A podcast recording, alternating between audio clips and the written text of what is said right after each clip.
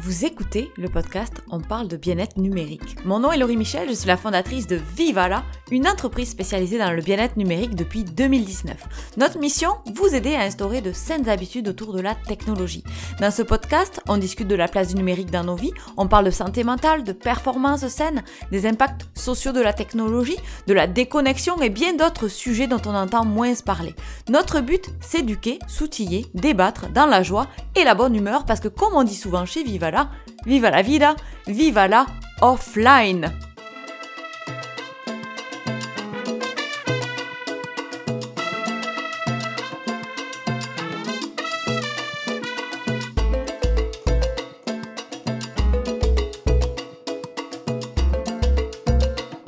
Il y a encore des personnes qui pensent que l'hyperconnectivité se résume à envoyer des courriels en dehors des heures de travail.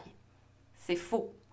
Les enjeux de l'hyperconnectivité englobent de nombreux autres comportements, dont celui que je vais euh, aborder aujourd'hui sur cet euh, épisode, ce que j'appelle la procrastination numérique.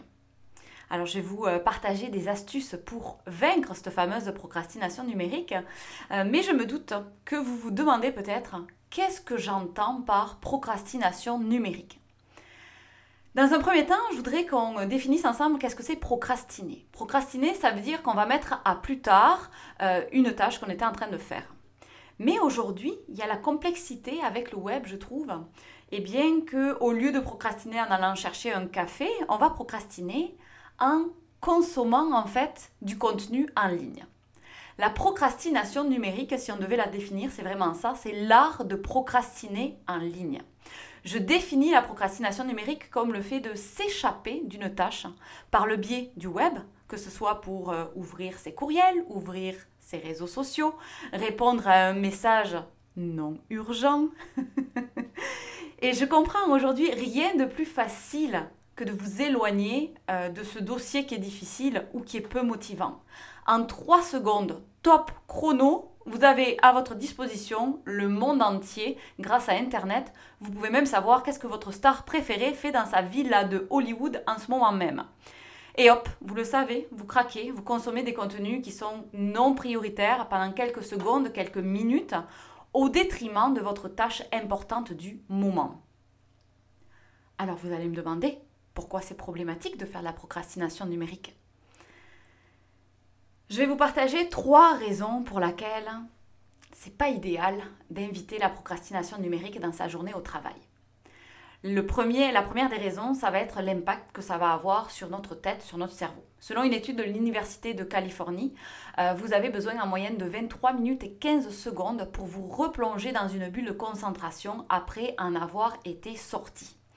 23 minutes et 15 secondes. Imaginez à chaque fois que vous attrapez votre téléphone pour vous échapper euh, face à une tâche, par exemple, vous décrochez complètement de votre sujet, vous stimulez votre cerveau avec autre chose et vous allez perdre du temps à reprendre le fil de ce que vous étiez en train de faire et qui était véritablement prioritaire dans votre journée. De plus, vous prenez de l'énergie à votre cerveau. Même si vous ne faites que lire ou visionner une vidéo, il y a un traitement qui se fait. Et le problème, c'est que notre attention, elle est limitée dans une journée. Donc vous allez utiliser votre cerveau, votre énergie à des choses qui sont non prioritaires, un petit peu trop souvent, et euh, eh bien vous allez aller nulle part dans votre journée. Cette situation, c'est un petit peu comme faire du surplace, et ça peut occasionner du stress euh, pour cette fameuse tâche qui n'avance toujours pas, n'est-ce pas? Et cette deadline qui clignote en rouge dans votre agenda et qui n'avance pas. Le deuxième impact, ça va être euh, un impact sur votre performance. Vous l'avez certainement déduit par vous-même, ce type de comportement euh, va avoir des répercussions sur votre productivité et par conséquent sur votre performance. Peut-être pensez-vous que cela n'a vraiment rien de dramatique de juste regarder quelques minutes votre TikTok ou d'ouvrir vos courriels professionnels pendant quelques secondes une personne perd en moyenne 56 minutes par jour sur le téléphone. Et vous savez, 5 minutes, plus 5 minutes, plus 5 minutes de petite pause de procrastination numérique, bref, vous avez compris, cela tue littéralement votre productivité. Alors je vous entends me dire que c'est un geste qui vous aide à vous inspirer, que vous cherchez des idées peut-être, ou euh, je ne sais quoi. Je suis un petit peu dubitative, je vais vous dire pourquoi, parce que euh, je l'ai fait moi aussi, hein, de me trouver des excuses. Alors je vous poserai deux petites questions. Est-ce que c'est votre excuse pour euh, naviguer en ligne en plein au milieu de la journée ou est-ce que vous l'avez décidé consciemment avant d'ouvrir l'application? Et là, ça change tout. Troisième impact, on va parler de l'impact sur votre gestion du temps. Hein. Aujourd'hui, c'est un jeu d'enfant avec la technologie que de perdre du temps, de consommer d'une façon qui ne vous sert pas. Mais ça a des impacts sur votre bien-être, sur vos ambitions et également sur votre conciliation famille-travail. Parce que oui, il y a ce geste de procrastiner avec le web, ça nous éloigne de notre tâche prioritaire et ça peut entraîner des débordements. Alors vous prenez du retard dans votre dossier. Euh, du coup, eh bien peut-être que la confiance que vos collègues même ont envers vous, au bout d'un moment, va commencer à diminuer parce que vous n'arrivez pas à livrer dans les temps. Vous êtes toujours en décalé. Vous devez peut-être même allonger vos journées parce que vos nombreuses connexions inutiles, elles chamboulent complètement votre horaire. Alors, euh, eh bien, il se peut que vous vous enfermiez dans votre bureau en fin de journée avec une pression absolument folle parce que vous devez impérativement finir cette tâche euh, parce que c'est euh, votre dernière journée pour le faire et au lieu de relaxer en solo sur le canapé ou de passer un bon temps en famille, eh bien voilà ce qui se passe. Alors je sais qu'il y a une question qui vous brûle la langue. Peut-on réellement résister à cet appel du web? Je pense que pour répondre à cette question, dans un premier temps, il faut en comprendre les défis. Quels sont les défis qui se dressent devant vous pour réduire cette procrastination numérique? Alors, la procrastination numérique, elle est euh, liée à d'autres comportements et va être plus ou moins intense selon votre profil autour de la technologie, mais également en fonction de votre réalité professionnelle et personnelle. Alors, je ferai quelques rappels. Si vous écoutez le podcast depuis le début, vous avez certainement euh, entendu déjà euh, ces phrases que je vais vous dire, mais les outils vous invitent en permanence à vous y connecter. Ils sont conçus pour être votre petite voix dans la tête qui vous dit peut-être que vous avez reçu un message, peut-être que votre destinataire euh, a répondu à votre courriel, bref, vous voyez où je veux en venir. Vous avez également des gestes automatiques autour des écrans. Peut-être que vous avez l'impression que vous ne décidez pas des fois de faire cette fameuse procrastination numérique euh, parce que eh bien, c'est simplement votre main qui s'en va, qui recherche un petit peu un échappatoire par rapport à votre tâche. Et euh, c'est vrai que la majorité d'entre vous ont développé depuis ces dernières années une capacité proche de zéro, et je m'inclus là-dedans, hein, je l'ai vécu aussi, euh, donc à résister à l'appel du web on, se trouve des millions d'excuses à cette perte de contrôle, à cet automatisme, et en fait, on se met des bâtons dans les roues. et le troisième, troisième raison que j'identifie, c'est les autres. Alors, je ne veux pas que vous euh, euh, remettiez les fautes sur euh, vos collègues ou sur votre famille, mais c'est évident que qui dit connexion en ligne dit également échange avec d'autres humains. Il y a peut-être des personnes autour de vous qui vous disent que, euh, eh eux, ils répondent à la seconde, qui sont constamment disponibles, et ça peut vous mettre de la pression sur votre façon de gérer les messages, votre vitesse euh, de traitement. Donc, c'est une autre pression qu'on peut avoir. Alors, comment reprendre le contrôle et limiter sa procrastination numérique? La première astuce que je vous donnerai aujourd'hui, c'est de contrôler votre téléphone cellulaire il est impératif de préparer votre environnement de travail pour pouvoir rester concentré. À ce sujet, eh bien, concentrons-nous euh, sur ce petit écran que vous avez certainement proche de vous, même en ce moment. Le fameux téléphone, je vous le mentionnais euh, tout à l'heure, il vous vole en moyenne 56 minutes de temps dans une journée de travail. Il est, je pense, impératif pour vous d'identifier la relation que vous avez avec lui. Alors souvent les gens me disent Oh moi j'ai aucun problème avec. Mais quand il est question de, par exemple, s'en séparer physiquement, c'est la crise panique. Je parlais euh, de euh, nomophobie dans plusieurs euh, épisodes. Donc, pour rappel, c'est la peur d'être séparé de son téléphone cellulaire.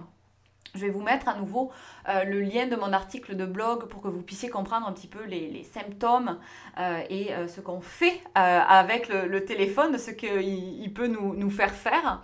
Alors, ne vous culpabilisez pas, on parle de 99,2% des utilisateurs de téléphones intelligents qui ont des symptômes donc de nomophobie, cette peur d'être séparé de son téléphone.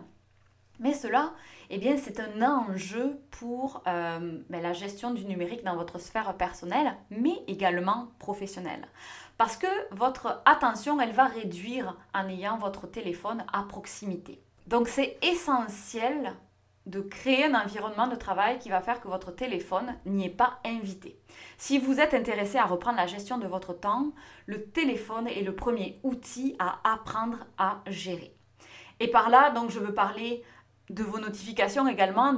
J'ai parlé de l'emplacement euh, dans votre environnement de travail, mais c'est aussi le bruit technologique qu'il va générer dans votre journée.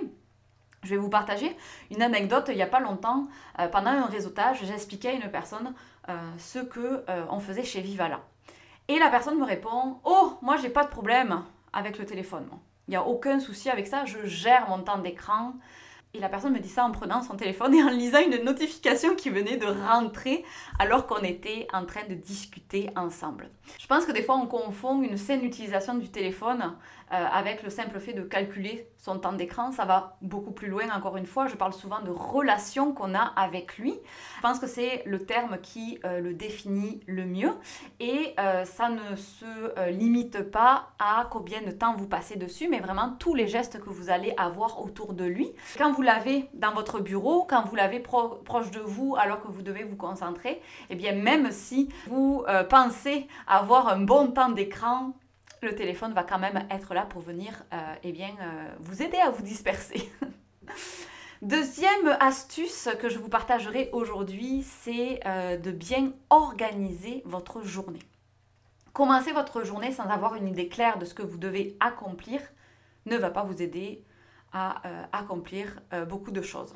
Moi, je suis vraiment euh, fan des fameux trois objectifs par semaine. Je trouve que ça nous aide à vraiment euh, délimiter quelles sont les grandes priorités qu'on veut mettre en avant.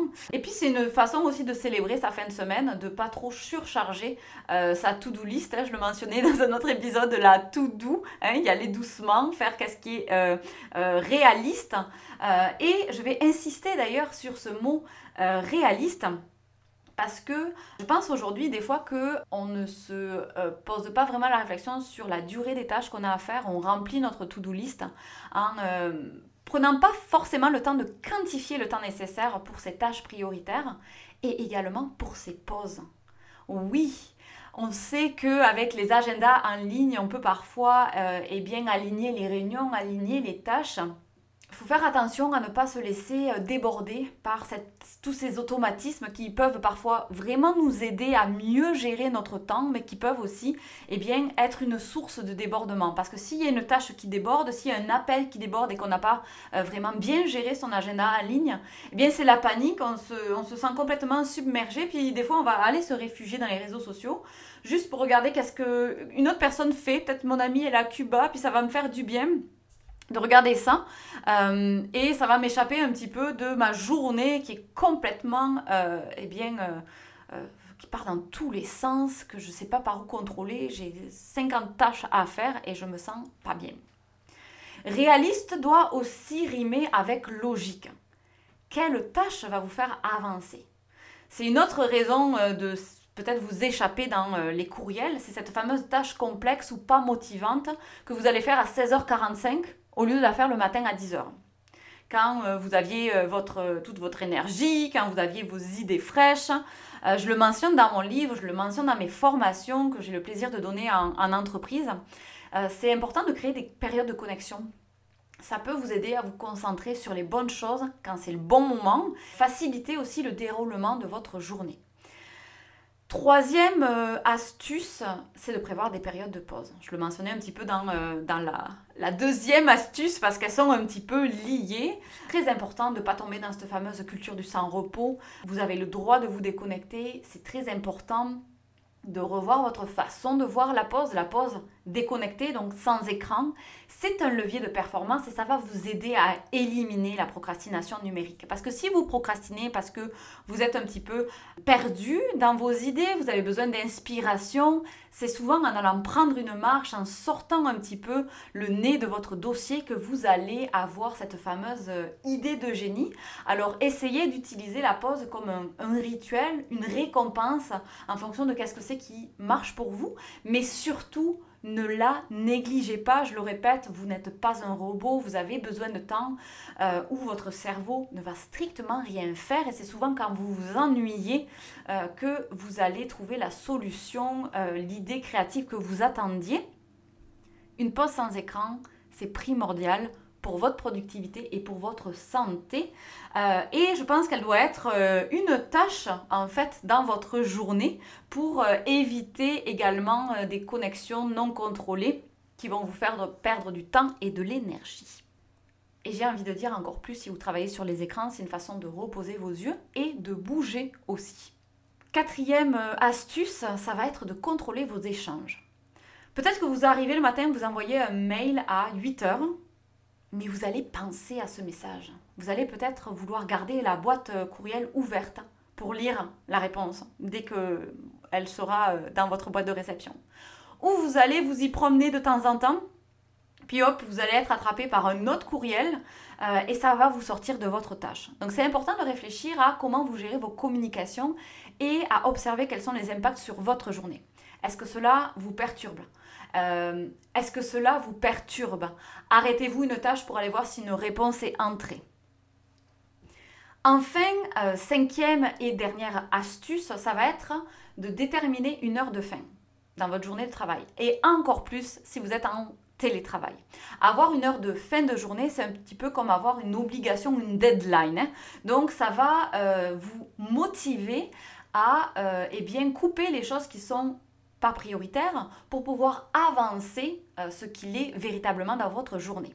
Et je trouve que c'est le piège du télétravail parce que Aujourd'hui, on a la possibilité eh bien, de travailler euh, en dehors sur nos temps euh, qui sont normalement personnels. On n'a plus la coupure géographique, physique entre le bureau et donc notre domicile. Donc c'est vraiment hyper important de ne pas euh, se laisser un petit peu emmener par un ah c'est pas grave, je travaillerai plus tard ce soir. Si vous avez une période de rush, parfois ça arrive dans une entreprise, c'est correct. Par contre, si c'est un comportement qui revient tous les jours, c'est là où ça peut être vraiment très problématique. Comme on vient de le voir, ça a des impacts sur votre productivité, votre performance, votre motivation au travail, mais également et eh bien, sur votre santé. Alors si je devais conclure aujourd'hui sur ce sujet de la procrastination numérique, je vous dirais que ce n'est pas une fatalité et que vous pouvez la réduire. Commencez par reprendre le contrôle sur votre téléphone cellulaire et n'oubliez pas d'y aller à votre rythme. Je vous invite à partager cet épisode avec vos collègues de travail et vos collaborateurs autour de vous. Je suis certaine qu'il deviendra les éveiller et les outiller pour travailler mieux. Je vous laisse là-dessus. Euh, si vous avez des questions, n'hésitez pas à m'envoyer un message vivala.ca. Vous avez un formulaire de contact, ça me fera très plaisir de vous aider avec ça. Puis nous, on se retrouve eh bien mercredi prochain pour un nouveau sujet dans lequel on parlera de bien-être numérique. Bonne semaine à tous Merci d'avoir écouté cet épisode. Je vous retrouve mercredi prochain pour de nouvelles aventures. Je suis toujours curieuse de savoir ce que vous pensez du sujet qu'on a traité aujourd'hui, alors n'hésitez pas, vous avez nos coordonnées dans la description. Vous pouvez venir partager vos impressions. Vous pouvez également laisser des étoiles et des commentaires à propos de ce podcast, partagez à votre entourage parce que ça nous aide à diffuser nos réflexions sur cet enjeu sociétal qu'est l'hyperconnectivité, la déconnexion, bref, la gestion du numérique en général. Moi, je vous dis vive à la offline, à la semaine prochaine.